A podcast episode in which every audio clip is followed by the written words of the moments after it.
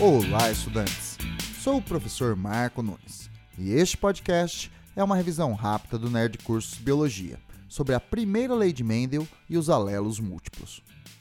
Quando Mendel realizou seu clássico experimento com o cruzamento de linhagens puras de ervilhas, ele afirmou que uma característica, como a cor da semente amarelas ou verdes, era determinada por um par de fatores iguais, que se separariam na formação das células reprodutivas e se uniriam no momento da fecundação, formando híbridos na geração F1, ou seja, com os dois tipos de fatores. Porém, outros estudos posteriores mostraram que algumas características podem ser condicionadas por mais de dois tipos de fatores.